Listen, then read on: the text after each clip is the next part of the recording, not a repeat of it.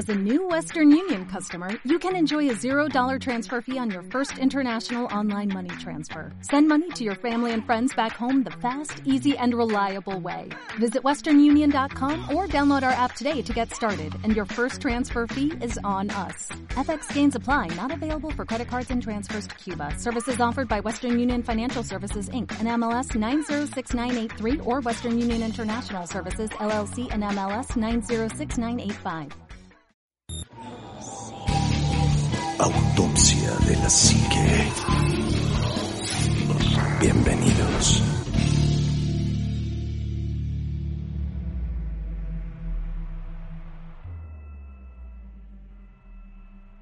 Hola, ¿qué tal amigos? Buenas noches, bienvenidos a Autopsia de la Psique.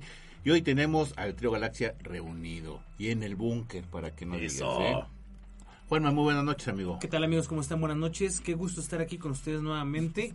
Este, y bueno, pues con estos señores, ¿qué, qué les puedo decir? Este, espero que disfruten mucho este podcast nuevo y que no le hayan sufrido mucho al podcast anterior.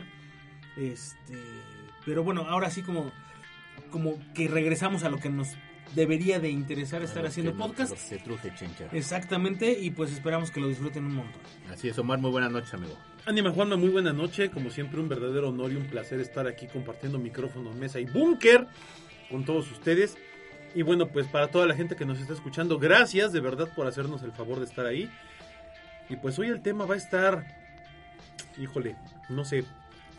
Existencial. ¿Sabes qué? Es, es que, es que es un tema cacacucu, pero es que es cacacucu porque es real. Y, y con real no me refiero a que no creamos en fantasmas y esto, sino que algo que científicamente tangible. es, es tangible, ¿no?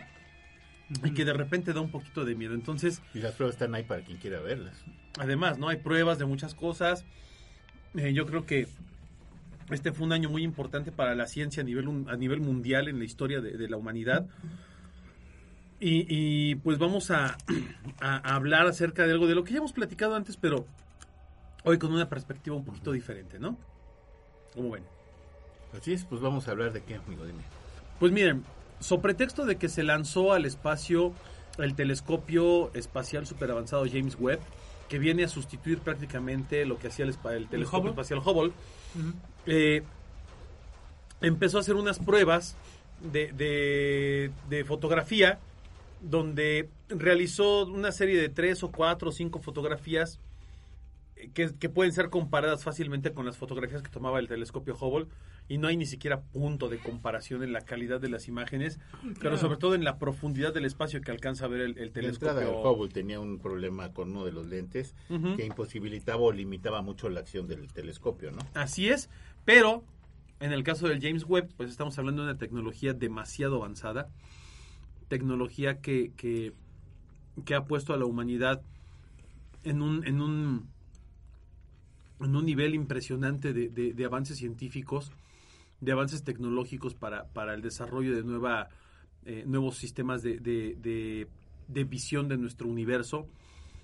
Y pues yo les puedo decir que haciendo una reflexión rápida y sencilla, pues lo que ha hecho el telescopio espacial James Webb, aparte de impresionarnos, es pues darnos un poquito de miedo, ¿no? Y, y no miedo porque Ah. haya visto extraterrestres, no, no, no, sino porque la profundidad del espacio es mucho mayor de lo que pensábamos. O sea, eh, va- vamos a ponernos como en contexto primero, ¿no? De qué es lo que está pasando.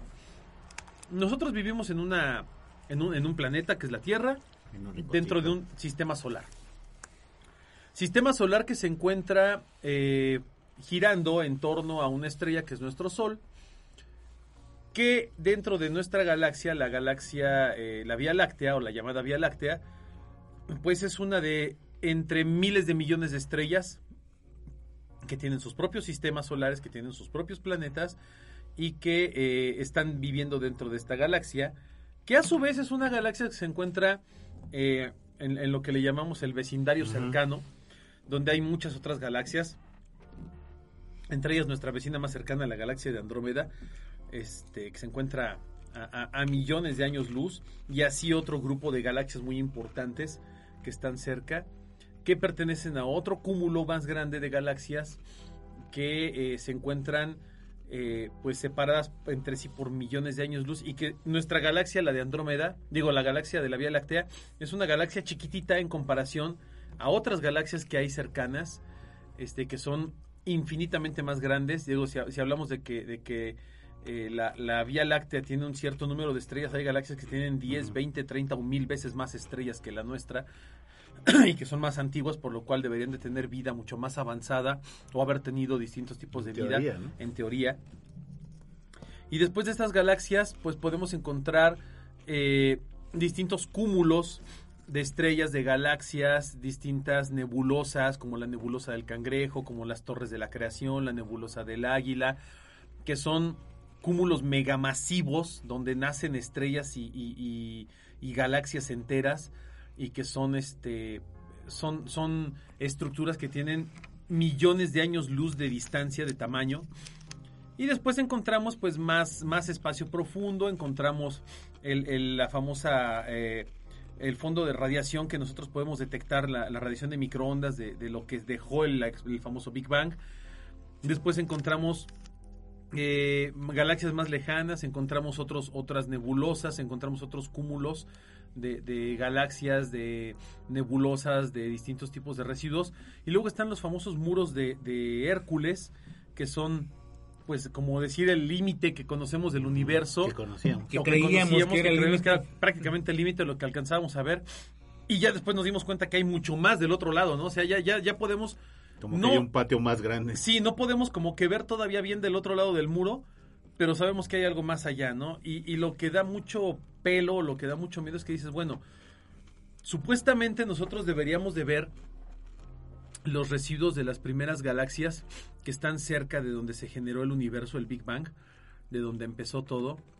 Porque eso fue hace miles de millones de años, entonces ya la luz viajó hasta nosotros estos miles de millones de años y ya deberíamos de poder ver, de poder ver un poco más.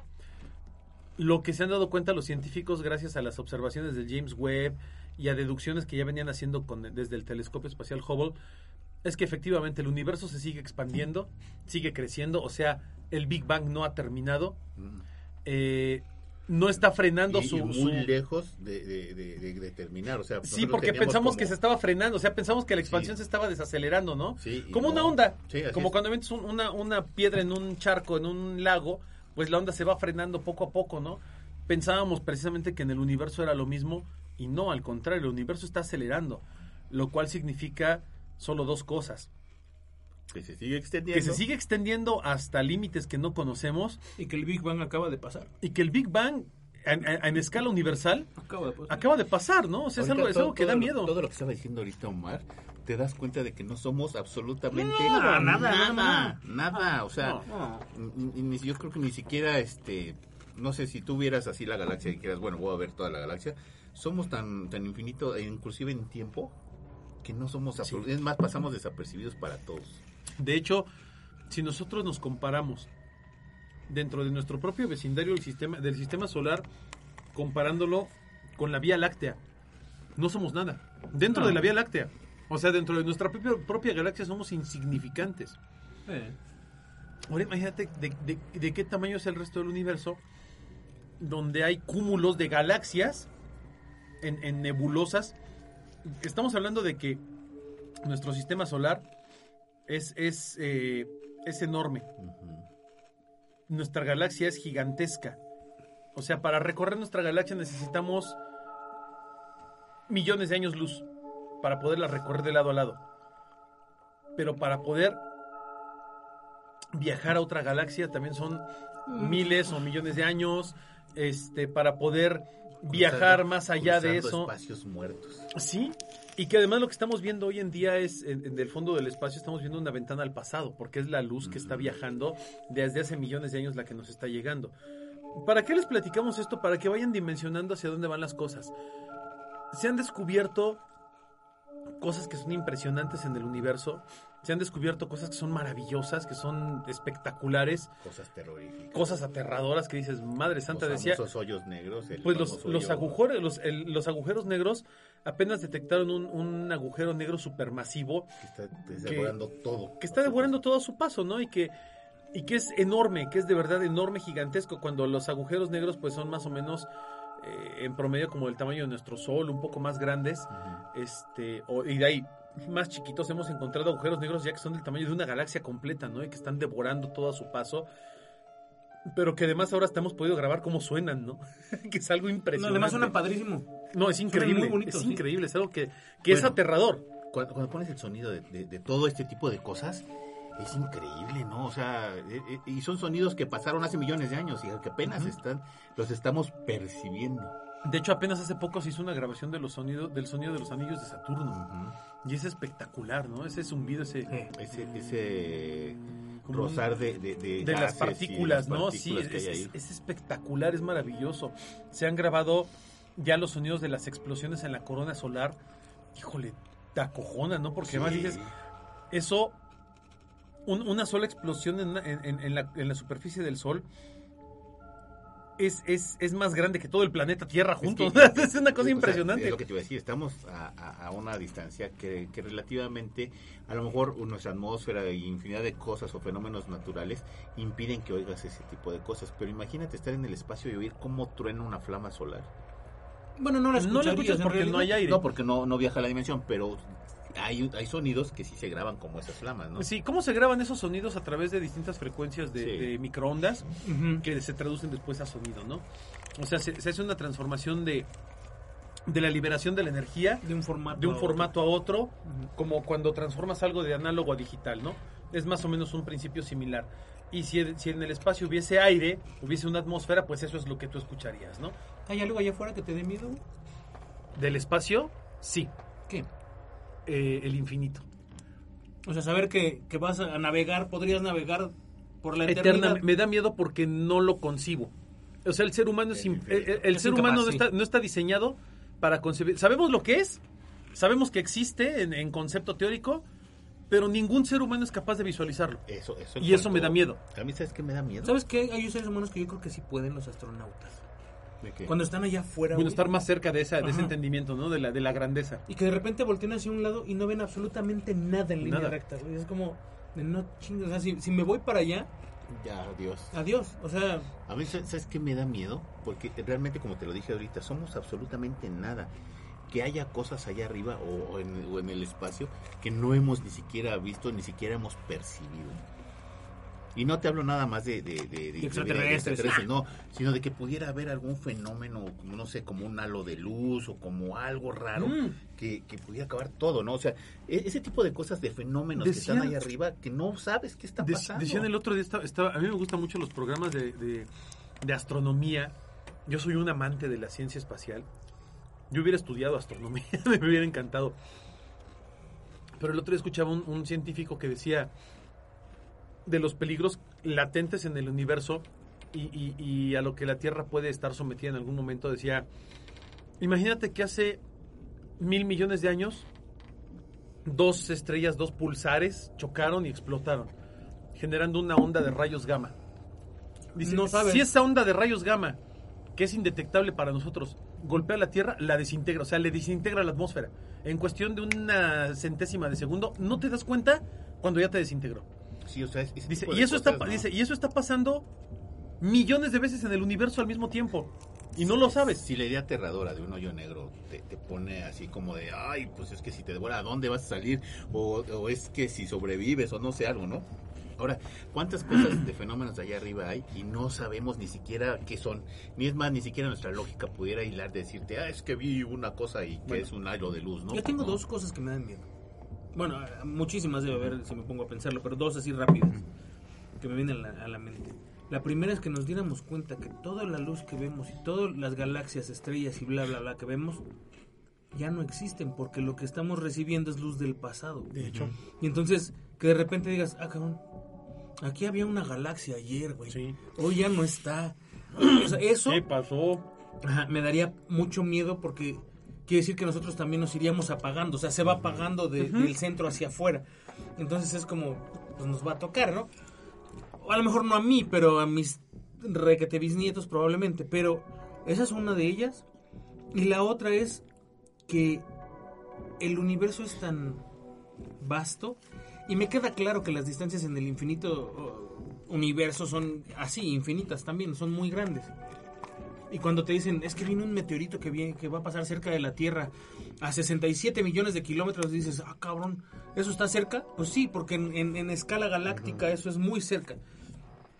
Pero así como te dicen que va a pasar uno a 150 millones de kilómetros de, de- de la Tierra, te pueden decir, va a pasar uno a 3 kilómetros, Casi. a O- 10 o- kilómetros. va a impactar. O nos ¿Sabes va a lo que? impactar. Pues no, con 5 o 6 kilómetros. No, no, no, eso se, una- se acaba, la Ajá. Tierra se acaba. O sea, no, no, no, no, no hay otra. Pero yo, yo sigo teniendo esa, ese miedo de, de que no veamos lo que viene.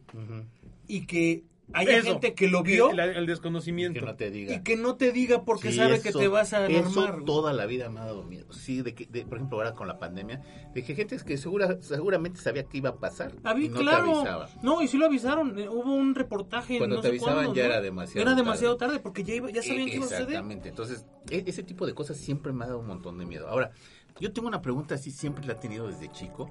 Es de, ok, el, el Big Bang, ¡pum! La explosión universal y todo ese tipo de cuestiones. Pero, ¿sobre qué se hizo? Tú cuando dibujas, dibujas en una hoja en blanco, ¿no? ¿Sobre qué se hace el universo? Porque debe de haber, o- sea, Debe haber un lienzo. debe de haber un lienzo que también sea complemento de lo que está pasando, ¿no? Sí, o sea, Sí, me hay un, hay un término que de hecho hasta sale en las películas de la historia sin fin que hablan de la nada, güey. Ujú. Que la nada es el todo, pero al mismo tiempo es la nada. Ese concepto es muchísimo más complicado de lo que te puedas imaginar y mucho menos entendible de lo que tú puedas creer. Porque aunque sea la nada, debe de tener complementos para que un planeta se sostenga después de que pase el Big Bang y que el planeta se sostenga sobre la nada. Todos dicen que la nada es la ausencia del todo. Pero no es cierto. Como tú dices, la nada debe tener algo que hace que esa ausencia exista. Cuando yo pienso en el universo, eh, Men in Black, si ustedes quieren, es una película súper payolera, de lo que fumada, quieras. lo que quieras. Palomera. Pero hay una escena donde eh, te muestran que un gato trae una to- toda un- una galaxia en un en un collar, En un collar, ¿no? En una esfera, como una canica. como una canica. Y te quedas pensando, o sea, dentro de esa canica hay oscuridad. Y es la oscuridad que la gente o los seres que viven dentro de esa galaxia ven. Y a lo mejor no es una galaxia, a lo mejor es todo un universo. Entonces, A lo mejor nosotros estamos este, sobreviviendo en un pedazo de pan de algún un mega gigante, en un pedazo de pan todo enlamado, ¿no? exacto, o en una gota de agua. ¿De dónde? ¿Quién sabe? Entonces, esa, esa, como bien dice Omar, estamos capacitados y estamos eh, físicamente y naturalmente capacitados para comprender el concepto. Nuestro Big Bang fue alguien que prendió un cerillo. Ajá. Y en esa explosión, pues todavía estamos en la expansión, ¿no? Pero vaya un momento que se apague o ya no nos apaguen y vámonos a la fregada, ¿no? Exacto. Pero entonces, si somos capaces de comprender el concepto, pero no somos capaces de comprender la realidad, y aún así el puro concepto te asusta. Imagínate si pudieras ver la realidad. Hace poquito eh, que estuvieron hablando de, de esta sonda que ya salió de nuestro espacio visible y bla, bla, bla, y que va a llegar a quién sabe dónde. Y que sigue mandando imágenes. Y que sigue mandando sonidos. imágenes. Va a llegar un momento en que esas imágenes van a ser completamente incomprensibles para nosotros. Eso es lo que yo te digo, o sea, no saber, eso eso que, que- que me acabas de decir es lo que yo no sé que hay allá. Sí. Y claro. que sabes que en cualquier momento va, lo vamos a descubrir o lo vamos a encontrar de chiripa, como imágenes y fotos que hemos visto, ¿no? Imagínate, güey. Y a todos ustedes también, imagínense. Que se descubriera que hay un gusano que vive en el espacio como el gusano de Star Wars, que, que es que está dentro de, de o, una, la- o un las, planeta, o las ballenas esas de, O las de- ballenas. de luz y todo ese tipo de cuestiones, ¿no? A lo mejor no un ser como ellos, pero que hay un ser, un animal o animales o lo que sea, que, que ese es su hábitat. Y nosotros no sabemos. Y, y la gente dice, ya los hubiéramos visto, tenemos fotografías. No. No. O sea, con el tamaño de- del universo y el tamaño de estas criaturas, por, por muy grandes que sean, no las No, veríamos. además estamos Sí, haciendo, luego- estamos haciendo disparos si tú lo dijiste, estamos diciendo disparos de una fotografía, pero es una en cuanto, en una vastedad que no te Fíjate, das idea. Ahí te va. Eso, eso da Si, miedo. si no ves luego una, una pinche cucaracha en tu casa, que es tu casa. Lo que dice anime ahorita es bien impresionante, te voy a decir por qué. El, el telescopio espacial James Webb tomó una fotografía del fondo del universo donde se ven cientos de galaxias y estrellas hermosísimas, que es una joya de fotografía bellísima. Pero cuando tú ves el plano espacial del sector de donde tomó la foto, haz de cuenta que es, te voy a poner un ejemplo. Haz de cuenta que tú tienes una hoja de estas cuadriculadas de rotafolio del tamaño de una pared de 3x3. Y tiene cuadro chico, de estos cuadritos que son de, de, de De medio de centímetro. medio por centímetro por medio centímetro. Ahora imagínate que esa misma hoja, con todos esos cientos o miles de cuadritos, la metes y la comprimes en esa misma grill de cuadritos dentro de uno de esos cuadritos. O sea, a un cuadrito lo divides en tantos cuadritos como los que tiene alrededor. O sea, son cientos de cuadritos en medio milímetro, ¿no? Y dentro de todos esos cuadritos hay un cuadrito muy chiquitito Que tiene otra vez. que tiene otra vez ese grill de cuadritos. El cuadrito que tú encuentras allá adentro, como a la tercera o cuarta vuelta, esa es, el- esa es la fotografía que tomó el telescopio O sea, espacial no es nada. James Webb. No es nada. Como dice el anime, es un tiro.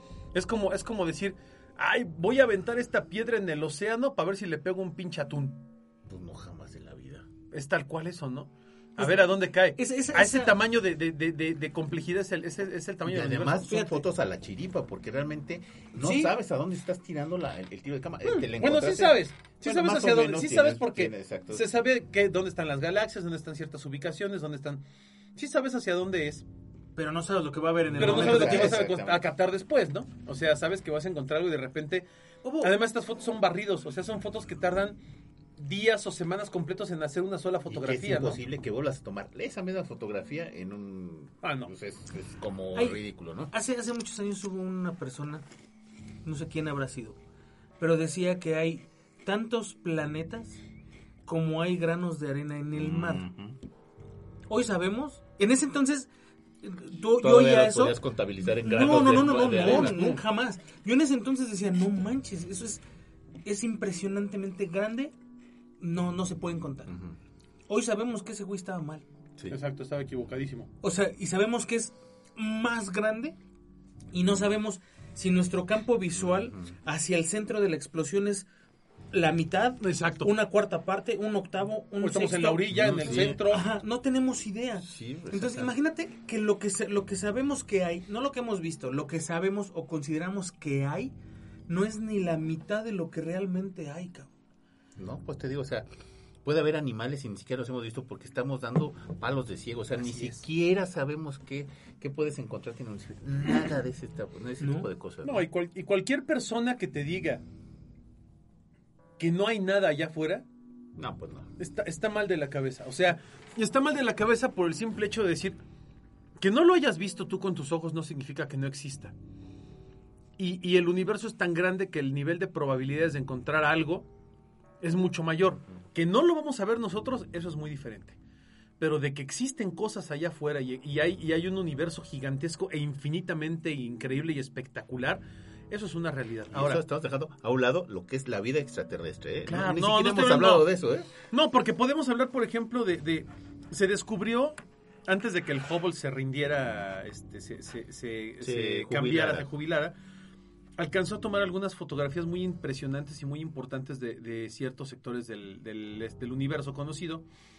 Entre ellos tomó una fotografía que es muy espectacular de una galaxia que está muy lejos, muy profundo en el universo y que detectaron que es una galaxia primigenia, una de las galaxias más antiguas creadas.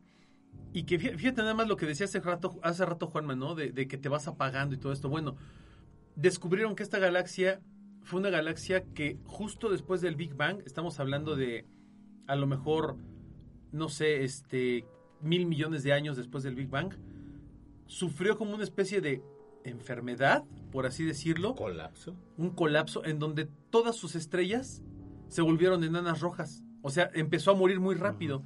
Y hoy es una galaxia cementerio. O sea, es una galaxia que todo lo que pudo haber existido ahí ya está muerto. Y es una galaxia enorme, es una galaxia gigantesca, pero está llena de enanas rojas, que son estrellas que están ah, ya en su última etapa de vida, ¿no? y, y muchas de, de las estrellas que tenía pues ya se apagaron, ya, ya dejaron de existir. Y ese es el destino que nos espera a todos, ¿no? Ah, sí, claro, tarde o Eh, temprano. Pero además es, es impresionante que detecten eso y que lo vean a través de un telescopio, ¿no? Y fíjate que, que hace poco veía yo un, un documental con mi esposa que, pues sí nos hizo como reflexionar un poquito acerca de lo, de lo maravilloso que somos hoy en día como seres humanos y de la, del privilegio que tenemos de estar viviendo hoy. Eh, yo, yo creo que todo el mundo lo, lo ha escuchado y casi todo el mundo lo sabe, pero la galaxia de Andrómeda, que comentábamos hace rato, la, la famosísima M31, que es nuestra vecina cercana, va a colisionar con la galaxia, este, con la Vía Láctea. Dentro de 5 o 6 mil millones de años va a haber una colisión donde las dos galaxias van a chocar Sí, se van a y, unir. y se va a hacer un desmadreadero de, de sistemas solares y de estrellas y va a haber colapsos y van a chocar los dos núcleos y va a haber un choque de dos agujeros negros supermasivos que se van a tragar medias galaxias y se va a crear una nueva galaxia binaria, ¿no? Una nueva galaxia combinada donde vamos a estar coexistiendo las dos galaxias. Bueno, este va a ser un evento, eh, eh, eh, va a ser el evento más grande en nuestro vecindario. O sea, no hay nada más grande registrado hasta ahorita en, en nuestro vecindario cercano, que es un cúmulo de varias miles de galaxias, ¿no?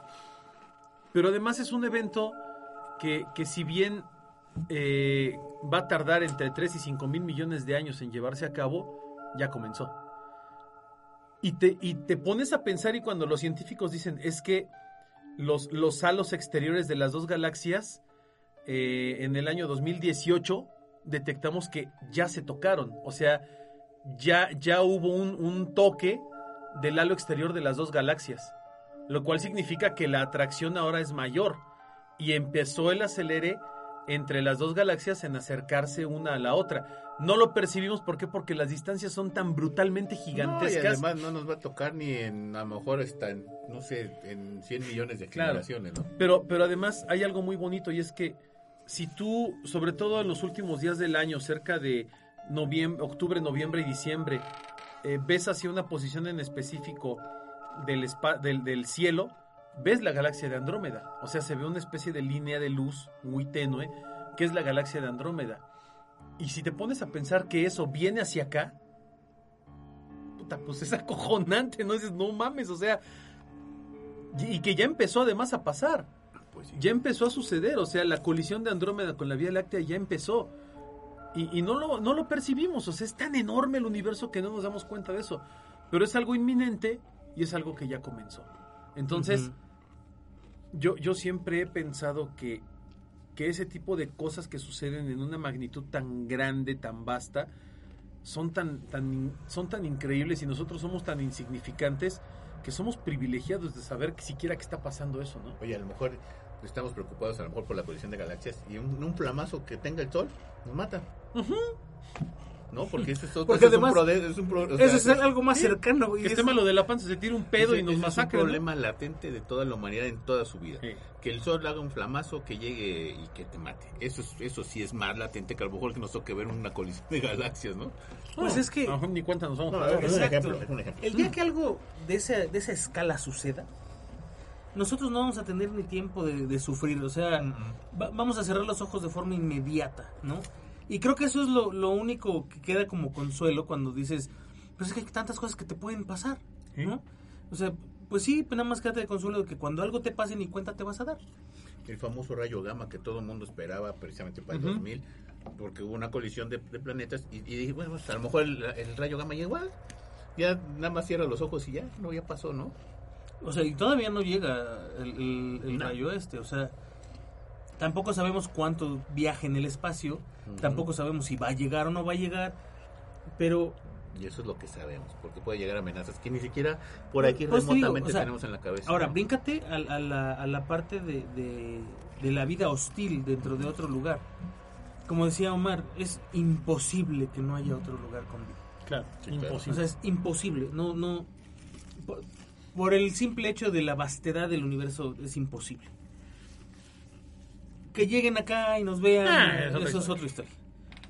Pero ponte a pensar que no somos tan privilegiados por existir como como muchos años se ha pensado, no hay nadie más, o sea, no- somos los únicos seres en el universo. este, solo nosotros eh, somos los dueños de... De todo. No, o sea, realmente no puede ser así.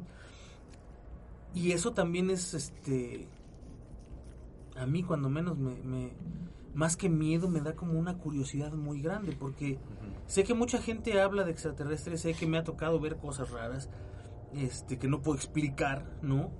Este, pero yo en, en mi vida nunca he visto, he visto un extraterrestre. No. He, he visto naves, he visto cosas raras que ni siquiera so- sé si son extraterrestres o no. Así es, o que son la misma, a lo mejor son de aquí mismo, ¿no? Exacto, no lo sé. Pero nunca me ha tocado ver un, un ser extraterrestre. Entonces, eso también es como. Digo, eh, para mí es como muy. demasiado interesante y quisiera saber más de ello. Y saber que no puedo. y que no voy a poder nunca. Digo, a lo mejor que me vengan a, a secuestrar y eso, pues ya sería otro rollo. Pero, Implantarte un chip. pero así, así como en la vida normal de una persona, nunca, nunca va a pasar. No. No, eso no va a suceder. Ni Jaime Maussan lo va a ver. Eso, eso, eso es algo interesante, ¿no? porque Él asegura que sí. él asegura que, que ya lo vio muchas veces, ¿no? Lo, lo aseguraba con Christopher Reeve. O sea, Ah. Christopher Reeve, o sea, ya realmente no. No, yo, yo creo que hay que sen- sentarnos de repente en nuestra ¿Sí era realidad. Christopher? ¿Sí era No me Christopher Reeve? no, No no, me Christopher. Reeve es Superman, ¿no? No, Reeve era Superman. Por eso. El otro era Reed. Ujú. Este, Jonathan Reed. Jonathan Reeve, gracias. Sí, John Reed. Fíjate, fíjate Juanma, que, que dices algo muy importante y es que, efectivamente, no somos tan privilegiados como para ser los únicos en el universo, pero sí somos privilegiados por estar aquí hoy. Ah, no, sí, ¿no? por supuesto, claro. O sea, eso es una maravilla. Pero además somos privilegiados de tener una capacidad consciente de entendimiento, de curiosidad, de inquietud por saber más.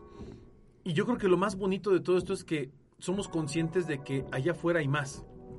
O sea, de que estamos en un lugar, en un planeta que tiene una vastedad afuera como no te imaginas, ¿no? Es como cuando como cuando vas de vacaciones a un lugar y te quedas en el hotel nada más, ¿no? Todo, todo el tiempo que vas de vacaciones te quedas en el cuarto del hotel y no sales de ahí. Y de repente el último día te asomas y dices, no manches, aquí había esto y lo otro y aquello, y ah, en el puro hotel, ¿no? Sí. Y ya no te digo que salgas a la calle porque te vuelves loco. Es lo mismo. O sea, hoy estamos como viviendo en un cuarto cerrado donde no alcanzamos a ver más allá de lo que podemos ver aquí. Y que, y que la inmensidad del universo es tan, tan vasta y tan brutal que forzosamente hay cosas allá, ¿no?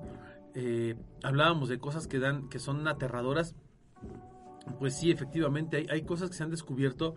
Por ejemplo, eh, no es la primera, pero hay varias que ya encontraron estrellas en, en nuestra galaxia, ni siquiera en, en otras galaxias, no, en nuestra propia galaxia, ¿no? Que están a- a- a- En, la- en casa. en casa, en el vecindario. Estrellas que parecen estarse apagando de manera antinatural. Estrellas que parece que están siendo drenadas en su energía, ¿no?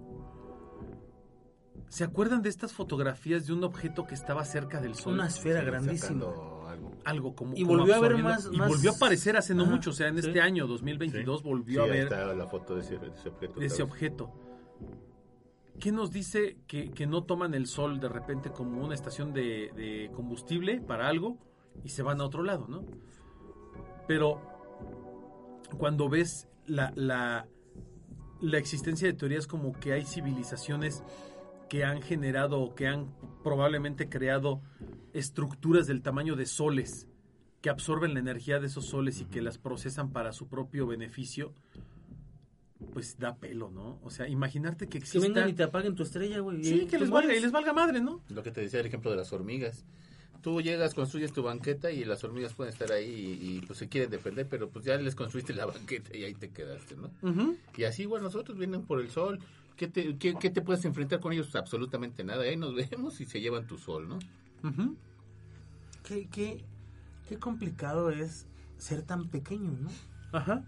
Y te das cuenta que absoluto, o sea, todo lo que hemos dicho es con bases a lo que hemos a lo que hemos visto, pero si te fijas no sabemos nada. Absolutamente nada. Nada.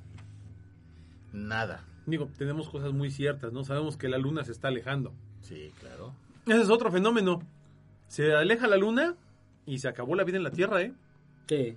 Tan tan.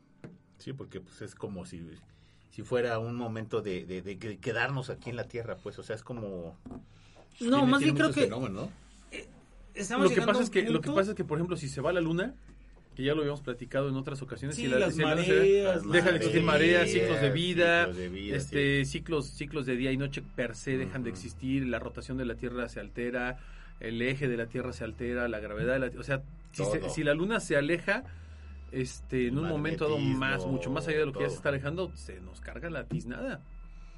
Y es algo que está aquí, es, es nuestro vecino inmediato. Sí. Pero independientemente de que nos cargue o no nos cargue con, con la luna, el, el, el temor es que por más que sepas de un astro, realmente su comportamiento siempre va a ser impredecible. Ah, claro. Efectivamente. Porque no puedes estar ahí para hacer pruebas, porque no puedes, o sea, de aquí a la luna, acaban de retrasar el, el- el cohete que iban a, iban a lanzar a la luna. ¿Por qué? Porque había dos pruebas que habían, este, no habían dado los datos que esperaban que dieran y, y las iban a volver a hacer, y no sé qué. Estoy de acuerdo. Pero si nos cuesta trabajo llegar a la luna de nuevo, que está aquí, ahora imagínate cómo vamos a saber lo que está pasando realmente en Plutón, en Neptuno, en, Hasta aquí cerca Marte. en Marte, Marte. en Andrómeda, ¿no? No podemos realmente saber. Su- toda, toda nuestra ciencia está basada en dos cosas. En nuestro limitado conocimiento y en suposiciones. A ese nivel, son, sup- suponemos que hay tantos millones de estrellas este, que podrían estar habitadas o podrían ser habitables. Este, así hicimos un cálculo que además acabamos de descubrir que sus cálculos están mal, porque el- la vastedad del universo es más amplia de lo que De lo pensábamos. que teníamos Entonces, pensado. ya todo está mal. De- de- o sea, al, al enterarte de eso, ya todo lo que hicimos está mal. Los números están mal, los cálculos están mal, nuestras suposiciones, nuestras predicciones están mal. Entonces, ya las ecuaciones no cuadran. no, ya no te va a cuadrar. Ahora, somos nosotros la, la, la especie universal, como decíamos hace rato, somos los únicos que estamos aquí para conquistar. No, el día que la luna se vaya, Mm, lo que va a hacer eh, la, la- la raza humana es lo que ha pasado en tantas películas de ciencia ficción que se va a convertir en una realidad. Agarramos a la elite, la subimos a un cohete y vete a salvar, mijo, ve a poblar otro lugar, vete a buscar. ¿Y la llevas a dónde? A donde se pueda. A donde sea.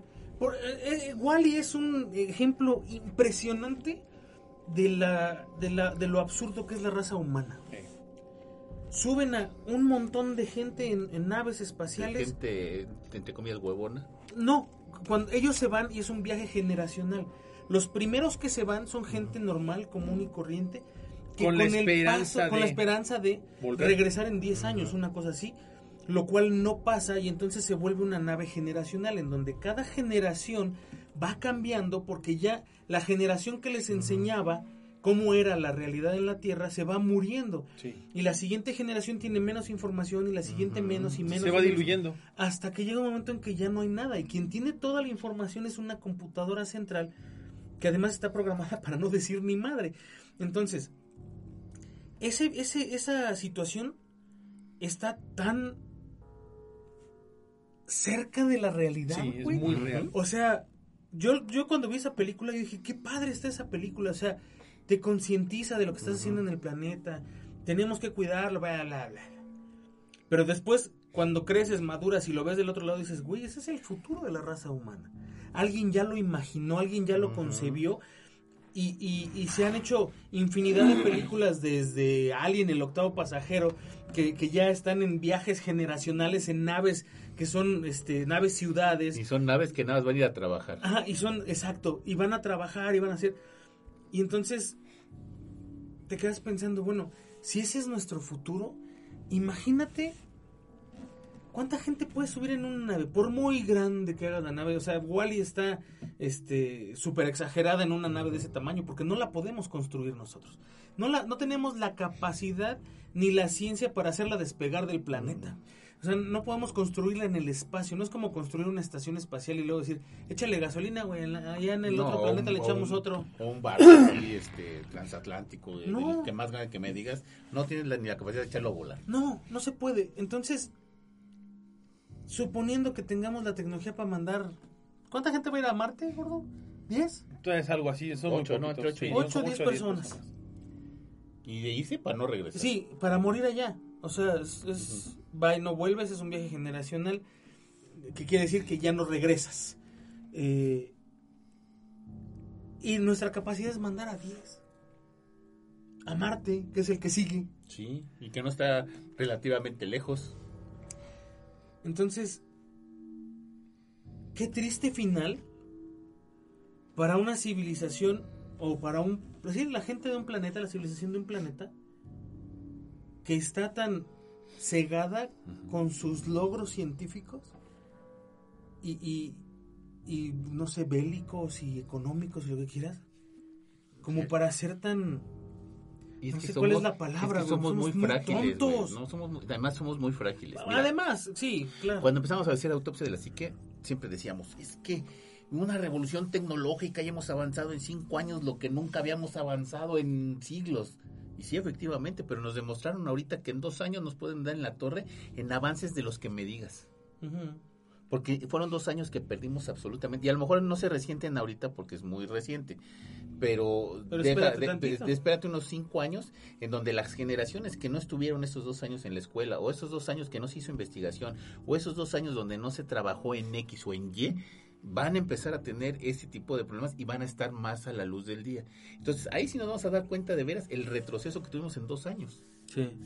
Sí, ¿No? pudimos haber alcanzado muchas cosas más. Así es, y, y nos alentamos totalmente con un evento de este tipo. Puede haber otro evento que no- bueno, nos vuelva otra vez a, hacer un, un retroceso, ¿no? Ni digas, pues ya ves que, que también creo que somos una, una raza, o unos seres demasiado impresionables Ujú, y demasiado intimidantes. Eh, venimos del COVID que sabíamos, y ah, por ahí lo dijo un, un- un investigador, decía, sabíamos que algo iba a pasar, nada más era esperar cuándo iba a pasar. Sí. y ya pasó, ¿no? Está pasando ahorita y esto es algo que sabemos desde hace más de 100 años, o sea, iba a pasar y tenía que Porque pasar. son cíclicos. Sí, exacto.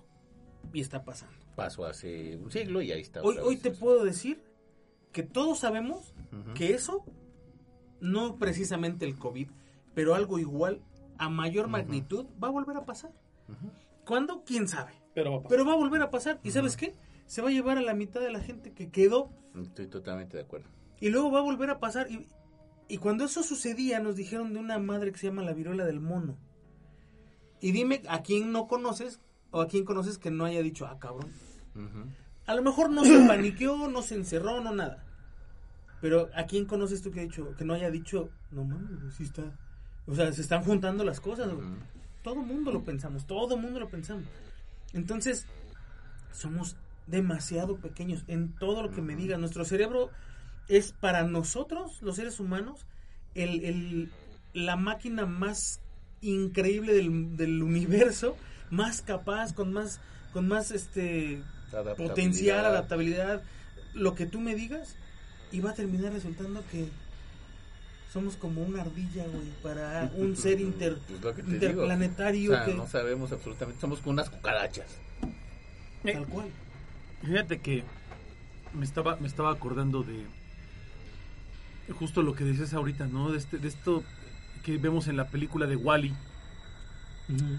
Eh, cuando, cuando hablan de Wally y, y de la nave, el axioma, El axioma. la nave en la que se van, dicen, estamos en el año, ¿qué? 300 no sé qué, o 400 no sé qué, desde que salimos de la Tierra, ¿no? Este... Ese, ese, ese viaje que ellos están haciendo, que es un viaje para poder limpiar la Tierra y después regresar a, a repoblar el planeta, eh, es una eternidad, ¿no? Generaciones que ya no saben ni siquiera lo que era la Tierra. Esa escena donde el capitán dice, ¿qué es la Tierra? ¿Qué es esto? ¿Qué es mar? ¿Qué es baile? Es impresionante porque es real. La gente La- olvida. Ha- había una, había hay un proyecto muy bonito de viaje a Marte que va a durar, es un viaje de años. O sea, son seis meses para llegar a Marte, en teoría, creo, algo así, seis, ocho meses para llegar a Marte, con la tecnología que hoy tenemos. Pero había un proyecto todavía más grande que decían, ¿y si vamos a Alpha Centauri? Que es la estrella más cercana, es el sistema solar, Sí. es el sistema solar más cercano al nuestro, dentro de nuestra galaxia, obviamente. Los días son años luz. Y estamos hablando de que con la tecnología que tenemos hoy, la más avanzada, el viaje a Alpha Centauri A o B tardaría aproximadamente 6.000 años. Y estamos hablando de que si, si, si nos vamos a 6.000 años, estamos hablando desde la civilización egipcia hacia acá. ¿Cuánto no ha pasado? Desde que existía, desde, desde 4.000 años antes de Cristo. ¿Cuánto no ha pasado en este planeta hasta hoy, en 6.000 años? ¿Qué es lo que tardaríamos en hacer ese viaje a Alpha Centauri? No, y además con la tecnología de ahorita. Que, No, claro. que- que- tiende a ser obsoleta en muy poco tiempo. Pon tú que podemos viajar. Vamos a poner en esa nave un grupo de cuántos te gusta. 100. Yo diría que más. Pon tú 1500 o 2000 personas. Que además necesitas que esa nave sea una nave arca. Que pueda ser autosustentable. que pueda desarrollar sus propios recursos, ¿no? Que pueda tener y mantener y sostener la vida durante mínimo Cinco mil años. Sí. 5 o 6 mil años, que es el que dura el viaje. Imagínate subir a toda esta gente a esa arca con la idea de que estas personas que van a viajar ya nunca van a volver. Se van a morir en el espacio.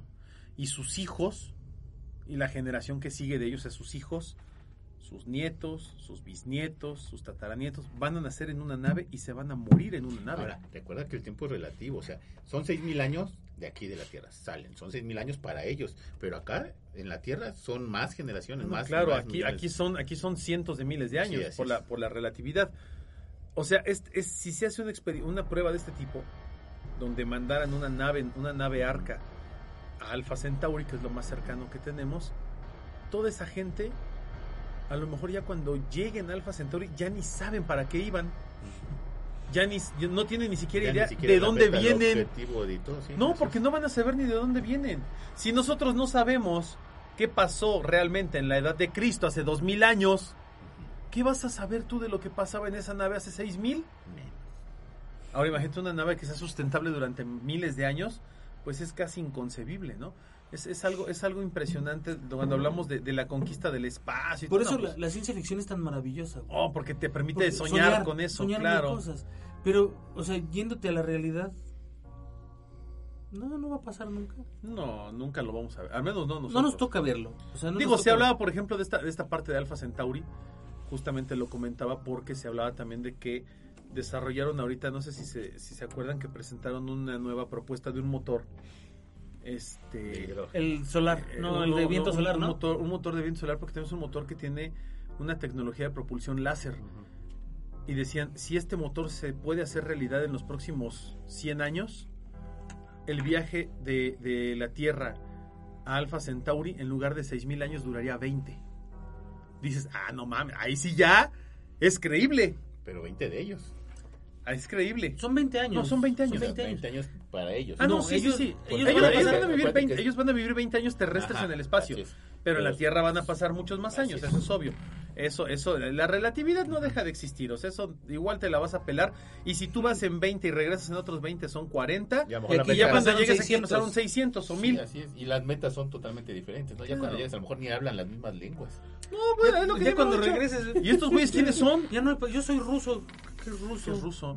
Nosotros somos los que nos salimos en la nave a Alpha Centauri. ¿Qué nave? ¿Qué nave? ¿A dónde? ¿Cuándo? Eh, ¿Quién? O sea, eh. Eso es, eso es parte de lo que puede Aquí, llegar a aquí suceder. nuestro ¿no? líder espiritual Joe, Joe Biden. Ah, nuestro, nuestro, nuestro dios Trump Ajá, que nuestro vino dios a Trump. salvarnos a todos. O sea, son cosas que pueden pasar, obviamente, ¿no? Eh, yo por eso soy muy fan de la película de Interestelar. Galáctica. Este, No he visto Galáctica, Interestelar, la voy a ver. No jodas, Juanma.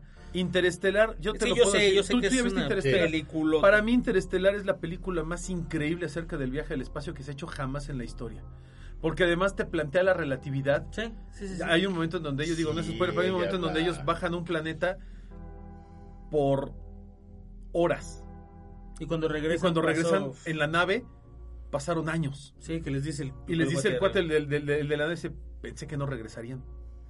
Dice, ¿cuánto tiempo pasó? Dice, pasaron 30 años, una madre así, ¿no? Dice, no jodas. Dice, ¿y tú aquí solo? Sí. esperándolos. Dices, no, man. O sea, ese tipo de cosas que sabes que pueden pasar en un lugar y en otro no. Híjole, están ¿Sabes dónde lo vi yo? ¿no? En Buzz Lightyear. En Buzz Lightyear es, es, es ¿Pasa tal la lo mismo. relatividad? Sí, sí, sí. Porque cada vez que Buzz Lightyear sale del planeta y trata de hacer la órbita para volver a ser, pasan años. Cuando él regresa le dice, oye, te creció el bigote. Y dices, ¿cuánto tiempo ha pasado? ¿Dónde está mi amiga? Era mi mamá. Seis años, sí. Y la verdad es que, pasó? es que es que da miedo, ¿no? O sea, porque son cosas, como bien lo dice el ánima, que lo ha, ha estado insistiendo mucho en esta parte de la relatividad, es algo que es digno de tomarse en cuenta porque los que salgan y los que nos no. quedemos no vamos a ver lo mismo. no. Porque a lo mejor tú te quedas aquí en la Tierra y dices, se van en un viaje de 20 años. Adiós. Adiós. Sí, son 20 años para ellos, como bien dijo el ánima. Pero aquí los que estamos en la Tierra nunca vamos a ver esa misión cumplida. Nunca vamos a saber si llegaron o no llegaron a Pues, Centauri. ¿Qué pasaría si tuviéramos la capacidad de seguirlos? Sería maravilloso. En tiempo real o algo en tiempo real. Puta, sería lo mejor del universo, Que, güey. que salieran, mira, hasta se me enchinó el Sí, cuero. Que salieran de aquí y dijeras, ok, cámara sobre ellos, vas. Agarra tu velocidad que la cámara te va a seguir. Hay una tecnología para, para, rastrearte Para y ver lo que pasa. Y verte. ¿Cuánto tiempo pasaría aquí y cuánto tiempo pasaría allá? Porque estamos en tiempo real. O sea, ¿estás de acuerdo que el- el- la cosa esta va a viajar 20 Ujú. años? Y tú lo vas a seguir 20 años, entre comillas, con Pero el te telescopio. pasaría lo mismo ¿Qué con las estrellas. que La luz que llega ya es de hace, no sé, 50 mil millones de años. El tiempo se La estira. imagen, El tiempo se estira. Es, lo- es El justo lo que pasa en estira. Interestelar. Exactamente, exactamente. Mientras más lejos, Más largo. más, largo estira. el tiempo. A lo mejor lo ves en ultra, super, ultra cámara lenta. Sí. Por eso, tío, es lo que pasa en la película de Interestelar. Que a lo mejor Justamente. estás viendo una imagen que parece que está estática. Pero no, eh, para ellos está, hay movimiento. Sí, pero para claro, nosotros para es- ti estás parado. Viendo una foto. ¿Qué les pasó, no? Sí, Vamos hechos la raya. Ah, cabrón, es que te veo detenido ahí enfrente. sí. Pues ¿no? sí. Pero todo eso, amigos autopsios, es una realidad. O sea, por no, eso da más miedo. no nos estamos sacando de la manga un tema No. de, ay, ¿qué pasaría si no? No, no, eso, eso es, es un- real. Esto, esto no lo escribió Arthur C. Clarke, esto no lo escribió este H.G. Wells, no, no lo escribió Julio Verne, no. Esto es la realidad científica hoy. Y, y el día que nosotros, de hecho está comprobado, ¿no? Los astronautas que hacen órbita eh, tienen diferencias en sus relojes cuando regresan a la Tierra. Digo, Sí. diferencias de mi- micras de segundos. Micras, pero físicamente. Pero nada más salen a, sí, a- sí. a una caminata espacial y regresan, no es como que No, se vayan no, dos no, años. Físicamente sí tienen cambios. No, sí, Sí, claro. bastantes. Pues Sí, no los pero que, eso es aparte, los que regresan aparte, de la es Estación. Espacial Internacional regresan a, a literalmente una silla de ruedas y hacer ejercicios Sí, para recuperarse sí, es- físicamente. pero eso es muy diferente, porque eso tiene que ver con temas de gravedad, Sí, de, sí. de- de- de otro tipo de cosas. pero, pero, hablando del Y tiempo, nada más son aquí, ni siquiera llegan a, o sea, están en el espacio de ca- internet no. entre la luna y la tierra. por eso no me imagino lo que pasa o lo que va a pasar cuando llegue esta primera misión a Marte, ¿no? Fíjate que ese es otro de los, de los, no miedo, pero sí de las inquietudes que tengo. ¿Qué van a encontrar? Porque hasta ahorita lo que han hecho los rovers es como decir, ah, vamos a aventar un rover en el desierto del Sahara y que recorra todo este cuadro de tantos kilómetros cuadrados y a ver qué ve. Es lo que han hecho. ¿Por qué no lo echas random, güey? ¿no? Pues porque no sabes qué onda. O sea, los han aventado donde es más probable que caigan bien y que mantengas tu comunicación con ellos y cosas parecidas. Pero, este, haz de cuenta que es como si un rover cayera en, no sé, en el DF. Y pues ya le dio la vuelta a todo el DF, que es enorme, ¿no? Pero no sabe qué es lo que hay en todo el resto del planeta. O sea, Es lo mismo. Lo ambientas al DF y cae en el volcán del Chitle. Un, un volcancito así chiquito que tiene un ecosistema pequeñito. Y lo que estás analizando es un espacio a lo mejor que será de medio kilómetro a la redonda. Ponle tú un Y- y, kilómetro no cuadrado. nada. Y cuando pasas del otro lado del vallecito, pues ahí está la toda la civilización, ¿no? Sí, y es lo que no ves. Justamente es lo mismo que está pasando con los rovers, ¿no? Y es lo que va a pasar cuando llegue esta misión a Marte. Van a llegar, van a bajar, en, en- van a, van a, eh, a, a- a- a amartizar en una zona, no sé si es correcto el término, creo que sí, amartizar, en una zona específica, en donde van a hacer recorridos específicos, en donde van a construir un, un, eh, un refugio, laboratorio, bioma específico, eh, Sí, en donde se van a quedar a vivir. de ecosistema. Sí, tienen que, que hacer muchas cosas. Y luego, veto a saber qué sigue. Porque pues van a investigar, van a salir, van a tener este que, que construir vehículos para poderse transportar y demás, pero hasta ahí. Y no vas a poder ir por ellos tan fácilmente. O sea, el ir a Marte es una cosa, el regresar de Marte es otra muy diferente. No, ellos ya se van para no Hay- hay regresar. Esa es, la- esa es parte de la idea, ¿no? O sea, De que ya no de regresen. que ya no regresen. Sí, no, sino De que, se queden allá. Y sean los primeros marcianos tal cual, ¿no? Habitando. Al menos... No son los primeros de- marcianos, Al menos los marcianos que nosotros extranjeros. los primeros seres vivientes que nosotros sabemos al 100%. Seguramente va a haber marcianos porque van. Sí, ya cuando van- ellos empiezan Van a con la idea de, reproducir. de- de reproducirse, obviamente. Y ¿no? habrá marcianos. Hace dos días o ayer, no me acuerdo. Estaba viendo un documental de National Geographic. Son unos cuates espeleólogos que están tratando de romper el récord, o estaban tratando de romper el récord de la cueva más profunda del mundo. Mm. La cueva está en México, de entrada. Sí. Y para llegar del punto A, que es la entrada, a llegar al punto 7, que es el, el séptimo campamento, les toma 7 días. O sea, llegar al punto 1, dormir ahí, salir al otro día al punto 2, dormir ahí, 3, 4, hasta el 7, les toma Ujú. 7 días. Y todavía no llegan al fondo de la, de la cueva. Eso ya se trata como de ir buscando por dónde pasar y llevar, además tienen que llevar suministros. Porque cada que, que avanzan van gastando alimentos, van gastando piola, van gastando este clavos, van, o sea, mientras más avanzan más gastan. Y llega un momento en que ya no pueden avanzar porque ya no tienen eso. Entonces tienen que regresar y esperar un año, juntar dinero y regresar. Estamos en la Tierra y no hemos logrado llegar al fondo de una cueva. Imagínate eso. Es como si dijeras, hagamos ese mismo recorrido en kilómetros, que creo que son 9 kilómetros lo que, lo que lleva de profundidad esa, esa cueva. Hacia la atmósfera. ¿A dónde llegas con 9 kilómetros?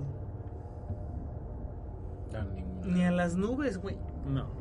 O sea, apenitas pasas las nubes, pues, ¿no? Sí, No, no, no vas a llegar al de- espacio. ni siquiera un edificio de estos de, de Arabia Saudita. Pues no, no creo que mida 9000 metros de Por altura. eso te digo, o sea, O sea- ni de locura. Pero esa es la inmensidad del planeta. Y eso es lo que nos ha costado medir una inmensidad en el planeta, que ni siquiera es una inmensidad. Si lo ves en el, No, en el mapa, no es nada. eso No, es, un- es nada. una rayita ahí de No, color. Nada, nada, nada. Ah, imagínate del otro lado. No, cállate. ¿Sabes cuándo vamos a saber nosotros lo que pasa en Marte? No. ¿Nosotros? No. Nunca. Nunca. A lo mejor Miguel, a lo mejor Cristian, Aitana, o sea, nuestros hijos, tal vez, o sus hijos, en algún momento decir, ah, mira, estos güeyes se fueron, ya son la tercera generación que nace allá, ya están empezando a mandar Información. información, ya sabemos que no están solos, ¿no? O que llegaron y no hay ni siquiera... que tuvieron que mandar diplomáticos para entablar relaciones con la civilización que ya estaba ahí. ¿Quién sabe, no? ¿Quién sabe? O sea, eso es creo que de lo más impresionante y, y- y- y emocionante, pero al mismo tiempo intimidante de, de- de nuestra realidad como ser humano. Está cañón, ¿no? Está chido, güey. O sea, a mí me da miedo, pero cuando me pongo a pensarlo, me llama. Pero es como... Pero estás hablando de cosas aquí bien cercanas, o sea, más Sí, allá claro. allá. Pero es que, como dijo Mari, me regreso al principio, no lo comprendo, güey. No, hay muchas cosas que yo tampoco. O sea, si no comprendo de aquí a Plutón, Sí. Pues sí. ¿cómo voy a comprender de aquí a Alfa Centauri, güey? O sea, No, ¿cómo pues, voy a...? No, no, no, no, ya estás así como de... Está de locos, o sea, ya no, ya no lo entiendes. O sea, ya es más allá de la capacidad de cualquier ser humano, te lo apuesto. Y, y yo no creo que haya alguien, ni siquiera en los autopsios, ¿eh? Que nos pudiera explicar qué hay más allá. No, nadie, nadie. Los mismos científicos con, el, con los telescopios que tenemos aquí ahora hicieron un telescopio apenas grandísimo hace unos años para, para ver y poder eh, ver en- por un lado y escuchar por otro lado los sonidos y ya detectaron un montón de señales de radio. Sí, No sé si saben eso. totalmente desconocidas. Sí, De que no saben qué son. O sea, bueno, no saben de dónde Sí, porque, vienen. O sea, hay ondas de radio que pueden ser artificiales, como es el caso de todo lo que hemos hecho nosotros como Ajá, terrícolas. o naturales. O naturales que existen de, de- de- de- en el planeta como tal, ¿no? Pues estas vienen de muy, muy lejano y, y las escuchan por periodos largos de tiempo, pero no hay un mensaje, simplemente es una onda de radio. Y te quedas pensando, bueno, suponte que, que deduzco lo que dice la onda de radio. Auxilio, ya te Nah, chingaste. pero pues, o sea, auxilio- Van para ¿cómo allá. No, Ahí voy. ese auxilio fue hace como 50 millones de años, entonces ya ni cómo llegas a ese auxilio, ¿no? No, ya no puedes. No, pues no. Entonces, o sea, es, eso creo que, que es una de las maravillas más grandes que tenemos como seres humanos. El poder imaginar lo que puede pasar. Y cuando tienes un poco de conocimiento de lo que es la realidad, o sea, de esto que están haciendo, de cómo lo hacen, por qué lo hacen, qué, qué están encontrando y descubriendo, tu imaginación se vuelve un poco más precisa. No es como imaginar. Ahora, ¿cómo te imaginabas de niño, de, de niño el fondo del mar? Yo me lo imaginaba azul, igual que la parte de arriba. Yo me lo imaginaba como esas series de, de viaje al fondo del mar, o sea, con muchas plantas y muchas cosas así. Así me lo imaginaba porque ese era el único referente que yo tenía, ¿no? Hoy sabes que es un No, maldito abismo, sí, no que hay seres que no tenías ni idea que existían y que son monstruos allá abajo, son abisales. Y que así como hay, este, eh, pues no sé qué, como que será, límites de la, de la atmósfera que hay, o sea, tiene sus límites, hacia abajo es igual. Es igualito. Entonces, imagínate que hoy en día tú ya puedes tener en tu cabeza una- un mapa conceptual más grande que te permite imaginar cosas de forma distinta y crear una realidad de forma diferente. Cuando eras claro. niño decías, voy al fondo del mar a recoger una sirena. Sí, cabrón. Ahora sabes que si te vas al fondo del mar te mueres. Sí, y sabes claro. que, que, que hay estas cosas. Si te vas para arriba, existen estas cosas que te pueden, este, no sé, te puede caer un meteorito, te puede tragar un hoyo negro, etcétera, etcétera. La pura radiación te La puede pura radiación te mata, si mata. te quitas el traje te mueres. Entonces, todo eso como que, que te va dando herramientas para usar la imaginación y que es lo único que tenemos para ahorita y para usar y es lo único que vamos a poder usar en nuestra vida. Fíjate que yo me quedo mucho con la idea de, de, de, de lo pequeño que somos, ¿no? Y, esa inmensidad es la que a mí siempre me ha dado miedo. Es la que me parece cacacuco.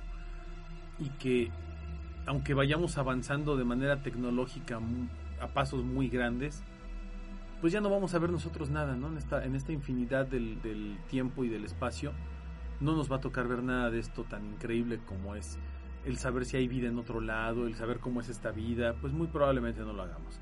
Pero ahorita que estamos platicando de Marte y que decían acerca de las colonizaciones y todo, eh, pues sí les recomiendo que lean Crónicas Marcianas de Ray Bradbury. Son una serie de cuentos acerca de la colonización de Marte, estos escritos hace, hace más de 50 años. bellísimo.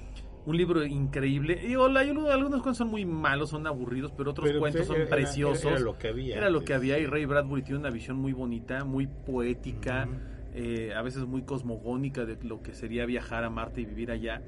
Y básicamente te habla de cómo los marcianos que ya viven allá se enfrentan a la colonización por parte de los seres humanos, ¿no? Y hay un cuento en especial, uno de los últimos, eh, donde supuestamente hay, ha, ha habido varias oleadas de humanos que han estado viajando a Marte porque la Tierra ya está este, condenada, ¿no? O sea, eh, en la Tierra ya hubo un apocalipsis nuclear y ya es imposible vivir, entonces hay muchas oleadas de gente que han viajado a Marte para tratar de colonizarlo, pero siempre que llegan a Marte pasa algo, ¿no? Se enfrentan a los marcianos, se pelean, hay guerras, este, los humanos se mueren, se autodestruyen, etcétera. Y hay un, hay un pasaje muy bonito en uno de los últimos cuentos que se llama El picnic del millón de años, en donde una familia terrestre llega a Marte, ¿no? Y, están haciendo un picnic, salen, salen a hacer un picnic a las tierras marcianas y van a un lugar muy bonito donde ya hay árboles y ya hay un bosque y hay un lago y cosas así. Y después de todas las tragedias de, a lo mejor cientos o miles de años que pasan en el libro, este es, es un, es un padre de familia con su esposa y con dos hijos, me parece. Este, después de todas las tragedias y las guerras y las peleas entre humanos y marcianos, hay una frase que a mí siempre me gustó mucho donde le dice, niños, ¿quieren conocer a los marcianos? Y los niños dicen, sí, sí queremos verlos. Y dice, ¿todavía viven? Dice, sí, los van a ver ahorita. Dice, pero tienen que estar muy callados. Y van caminando y llegan hasta, hasta la orilla, de, en un claro donde hay un despeñadero, este, un vacío, y se asoman y ven un lago. Y dice, están allá abajo, asómense. Y se asoman los niños y se ven reflejados en el agua. Y dice, y los marcianos dicen, ahí están. O sea, te da como esa idea de que sí vamos a llegar allá, pero que van a pasar muchas cosas y miles de años y que a lo mejor las generaciones ya ni van a saber para qué estaban ahí, pero siempre está como esa esperanza de voy a llegar y voy a colonizar y voy a estar allá. Entonces, sí les recomiendo que lean Crónicas Marcianas como, como eh, dato anexo cultural, este, porque es muy padre y pues creo que cierra como con broche de oro de manera poética lo que estuvimos platicando aquí, ¿no? A lo largo de este programa. Así es, bueno, pero lamentablemente se nos acabó el tiempo. La verdad es que este tema da muchísimo, muchísimo y, y es- me saca este temores que ya ni me acordaba que tenía. A mí me ilusiona. Sí. mucho. Sí. Me da más ilusión. Y ahorita que hablamos de todo eso, ya sé que ya nos vamos. Pero creo que me dio mucha ilusión. Me dio ilusión de escuchar historias. De decir, ok, ¿qué va a pasar? Voy a llegar a ver Interestelar, güey. O sea, eso es. Güey, vean Seguro. Interestelar, vean Interestelar, Eh, es una joya de película. Voy a, voy a terminar de leer ese libro porque no lo he terminado de leer. Una me maravilla. quedé como una cuarta parte o Ah, menos. Eh, y, y creo que como, como raza humana tenemos mucho potencial, Sí. tenemos mucha esperanza aquí, Así es. Sí. no allá afuera. O No, es aquí primero. Hay que aprender aquí. allá afuera, pero o de allá afuera, pero hay que hacer todo eso aquí. Y la neta me quedé así como, ay, como muy añorante, güey. De verdad me voy muy añorante. Pues muchas gracias, amigo Juanma. No, gracias a ustedes. Eh, es siempre un gusto poder platicar. Sé que estas pláticas eh, a lo mejor no las tenemos tan seguido. Y ahora no hubo tequila, ¿eh? Ahora no, no hay tequila. No, Hubiera, alcohol, hubiera habido, hubiera habido tequila, hubiéramos viajado peor. Sí. Se pone peor el asunto. Sí, estaríamos ahorita hablando de otro rollo. Yo nada más espero que, que en algún momento de la vida inventen el, el- el portal intergaláctico en el que te metas aquí y salgas en... Veto a saber qué galaxia. Agujero de gusano, ¿no? Ajá, sí, Como sí. en la película Contacto.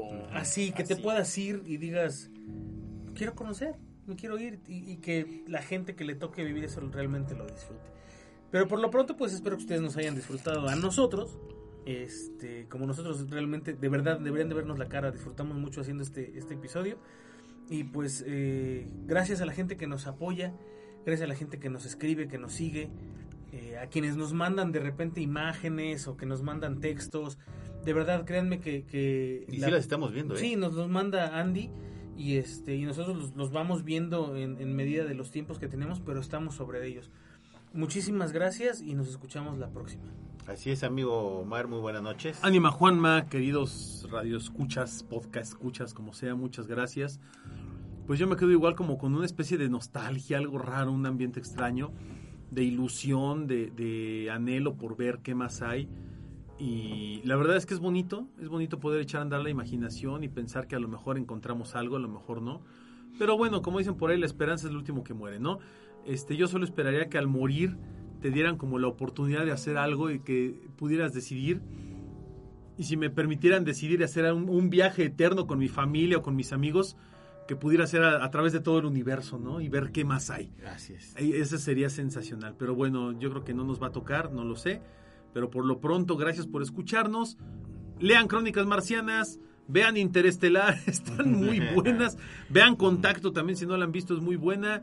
Y gracias, no me queda más que desear que tengan aterradores, aterradoras noches. Así qué horrible es. eso. Yo soy su amigo el ánima de Coyoacán y esto fue Autopsia de la Psique. Y eso que no hubo tequila. Y eso que no hubo tequila.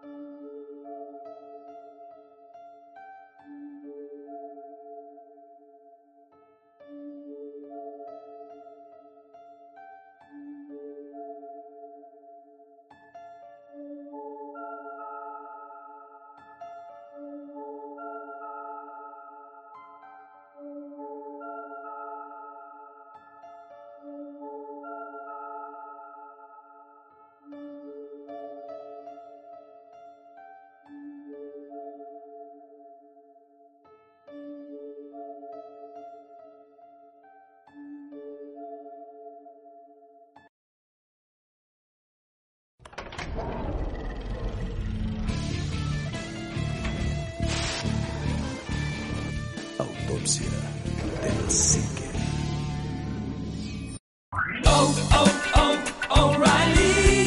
¿Necesitas ayuda? En O'Reilly Auto Parts te ayudamos. ¿Necesitas algún consejo? Te aconsejamos. Nuestros profesionales en autopartes están siempre disponibles para ayudarte a encontrar lo que necesites. Excelente servicio al cliente es solo una de las ventajas que ofrece O'Reilly Auto Parts. Los profesionales en autopartes. O'Reilly Auto